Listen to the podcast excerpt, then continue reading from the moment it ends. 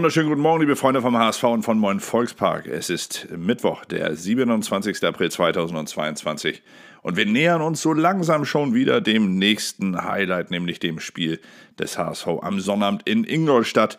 Das drittletzte Spiel dann für den HSV im Kampf um den Aufstieg ist man ja noch einmal in gefährliche Nähe gerückt und die Sportbild, die am Mittwoch immer erscheint, hat sich heute mal den Top 6 Teams gewidmet. Die sechs Teams, die noch Möglichkeiten haben, aufzusteigen. Unter anderem dabei natürlich dann auch den HSV.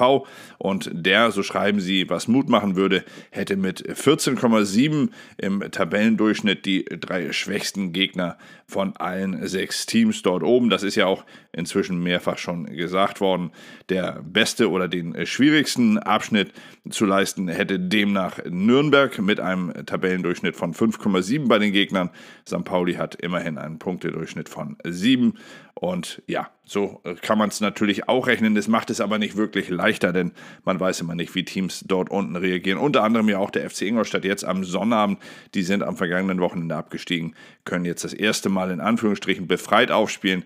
Man weiß es nicht, ob es jetzt befreit wird oder ob das noch eine Form von Depression ist, weil man natürlich nicht wirklich glücklich sein wird damit, dass man seinen Abstieg schon vorzeitig geklärt hat. Fakt ist, das schreiben die Kollegen der Sportbild zumindest so, dass es bei dem ganzen Thema nicht nur um den Aufstieg des HSV an sich geht, sondern vor allem natürlich auch um die Zukunft der Verantwortlichen hier. Sie werden sich am Ende nach der Saison natürlich der Analyse stellen und auch dementsprechend äh, gegenüber dem Aufsichtsrat äh, verantworten und da schreiben die Kollegen der Sportbild, würde es natürlich sehr gut tun, wenn denn am Ende der HSV aufsteigt und ein äh, Sportvorstand wie Jonas Bold etwas in der Hand hat, um zu sagen, seht her, wir haben doch was geschafft. Bold, so schreiben die Kollegen hier in der Sportbild, werde natürlich auch weiter an dem Trainer Tim Walter festhalten. Und der Trainer, er hatte sich gestern ja den Kollegen gestellt, er hat mit den Kollegen gesprochen und wirkte dort, so schreiben sie, die Kollegen zumindest, genervt. Genervt darüber, dass die Diskussion um seinen Plan B immer wieder in den Vordergrund gestellt wird. Er sagte ganz eindeutig, er habe einen Plan B, er sei überhaupt nicht, äh, er wüsste gar nicht genau, was das soll. Wo ist Plan B bei Man City? Wo ist Plan B bei Bayern? Sie versuchen Plan A besser auszuführen und im Plan A haben sie verschiedene Varianten. Ja, sagt Tim Walter und damit setzt er sich dann zumindest in Teilen mal eben mit den vielleicht spielerisch besten Mannschaften der Welt auf eine Stufe. Kann man machen, muss man nicht. Ähm, ich glaube, die Diskussion um Plan A und Plan B bei Tim Walter ist damit längst nicht abgetan. Im Gegenteil, die Dünnhäutigkeit in diesem Fall, sie macht auf mich zumindest erst einmal keinen guten Eindruck. Ähm, aber gut, das werden wir dann heute im Blog mit Sicherheit auch nochmal thematisieren und besprechen können. Dann geht es weiter mit den Kollegen der Hamburger Morgenpost. Die machen Zittern um Glatze, Pause für Haier, Fragezeichen allerdings dahinter. Denn äh, Moritz Heyer, er äh, scheint ein wenig angeschlagen zu sein. Er musste gestern im Training mit Nackenproblemen vom Platz, war zuletzt nicht wirklich glücklich auf dem Platz, zumindest nicht die ganze Zeit. Und die Morgenpost-Kollegen oder der Morgenpost-Kollege Florian Rebin in diesem Fall, er spekuliert hier ein wenig, ob es denn am Ende dazu kommt, dass Moritz Heyer vielleicht ersetzt wird auf rechts mit Joscha Wagnumann. Joscha Wagnumann ist ja gelernter Rechtsverteidiger. Auf der linken Seite könnte dann Miro Muheim, wie zuletzt auftreten und spielen. Also durchaus möglich, dass Moritz Heyer am Ende eine Pause bekommt und auch Tim Walter wollte nichts ausschließen. Er sagt, jeder Spieler hat die Chance, sich zu zeigen und alle hatten bisher genügend Chancen, sich auf dem Platz zu zeigen. Also, Entschuldigung, er lässt es zumindest offen. So. Weiter geht's bei den Kollegen der Morgenposter noch mit Retten die Ex-Hamburger ihre alte Liebe. Dabei geht es natürlich darum, dass am Wochenende äh, Schalke auf den SV Sandhausen trifft. Sandhausen mit Dennis Diekmeyer, ja zuletzt gegen die Top-Teams immer wieder erfolgreich. Zumindest hat man nicht verloren. Man hat gegen alle Top-Teams äh, gepunktet. Gegen Bremen, St. Pauli, Darmstadt, Nürnberg und den HSV. Fehlt eigentlich nur noch Schalke und alle hoffen natürlich darauf, dass die Sandhauser dann am Ende auch Schalke ärgern können. Für Werder Bremen geht es derzeit am Freitag gegen Holstein Kiel und bei Holstein spielen ja mit Fiete Arp, Holtby, Porat, Ahmed Arslan noch einige Ex-HSVer, die auch noch ein Herz für den HSV haben.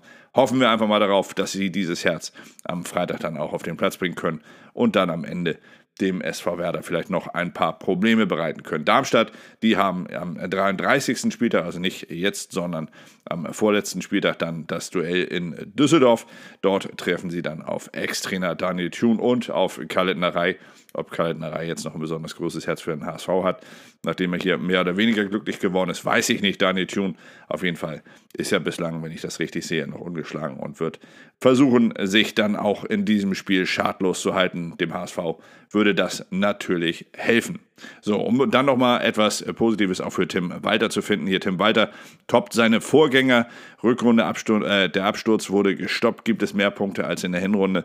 22 Zähler hat man bislang erreicht. Damit hat man einen Punkteschnitt von 1,6. Damit ist Tim Walter der beste HSV-Trainer in der zweiten Liga. Dieter Hecking hatte einen Punkteschnitt von 1,4. Hannes Wolf zuvor einen Punkteschnitt von 1,1 in der Rückrunde und Dani Thun und Horst Rubisch hatten einen Punkteschnitt von 1,3 Punkten insgesamt pro Spiel. Am Ende allerdings muss man natürlich dazu sagen, dass diese 1,3 Punkte auch beim HSV der Fall wären, wenn jetzt kein Punkt mehr dazukommt. Also der HSV kann zumindest hier mit 24 Punkten, die gilt es in der Rückrunde zu toppen. Aber nicht nur diese 24 Punkte gilt es zu toppen, da müssen wir uns ja nichts vormachen. Der HSV muss alle drei Spiele gewinnen, wenn er denn am Ende überhaupt noch eine Chance haben will, nochmal im Aufstiegsrennen ernsthaft eingreifen zu können. Hoffentlich gibt es gegen den letzten nicht wieder das letzte, dann die Zeile bei den äh, Kollegen von der Bild und dabei erinnern sie an ein paar Spiele gegen den äh, jeweiligen Tabellenletzten, wo der HSV dann am Ende nicht besonders gut gespielt hat. Der HSV hat hier, das sind ein paar alte Spiele, die müssen wir gar nicht alle aufzählen. Zuletzt war es 2009 äh, in Gladbach, da ging der HSV mit 1 zu 4 am Ende baden.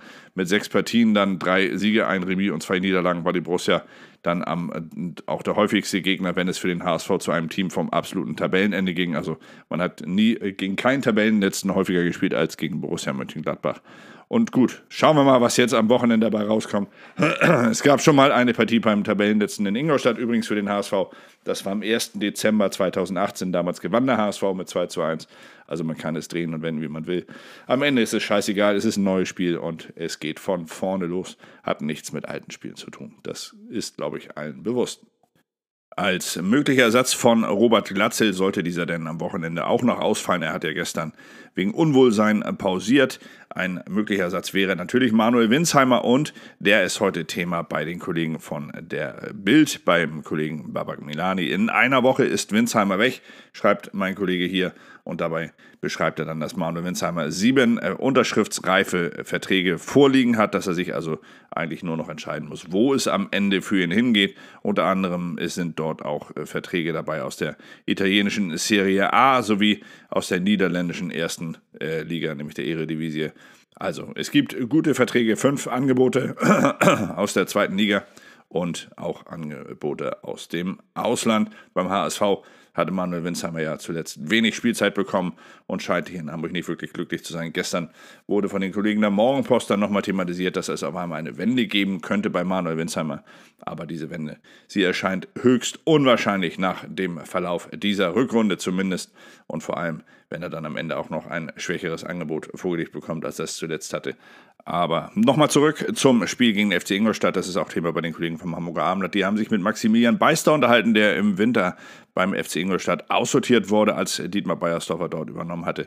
Er spricht hier davon, dass der HSV-Abschied damals seine negativste Erfahrung war in seiner Karriere. Er wollte seine Karriere in Hamburg gerne beenden, so sagt er hier. Und er schreibt oder er sagt natürlich auch, dass der FC Ingolstadt jetzt als feststehender Absteiger befreit äh, aufspielen kann. Er sagt wörtlich, nach dem nun feststehenden Abstieg ist der Druck weg, deswegen könnte es für den HSV schwerer werden als möglicherweise erhofft. Wenn rechnerisch nichts mehr möglich ist, dann klappen im Spiel manchmal Dinge, die sonst nie klappen. Er sieht den HSV ansonsten aber natürlich trotzdem als haushohen Favoriten und äh, geht davon aus, dass der HSV das Spiel gewinnen wird. Er selbst wird sich das Spiel dann am TV anschauen. Ja, wir werden uns natürlich heute auch wieder mit dem HSV beschäftigen. Heute mit dem Community Talk. Fragen habt ihr wieder in Massen geschickt. Ihr könnt noch Fragen schicken. Ich werde den Community Talk in ein paar Stunden erst aufzeichnen und ihn dann heute Abend im Blog mit veröffentlichen. Bis dahin wünsche ich euch jetzt erst einmal einen richtig schönen Mittwoch. Genießt ihn, wo auch immer ihr seid, was auch immer ihr macht. Und das Wichtigste ist und bleibt,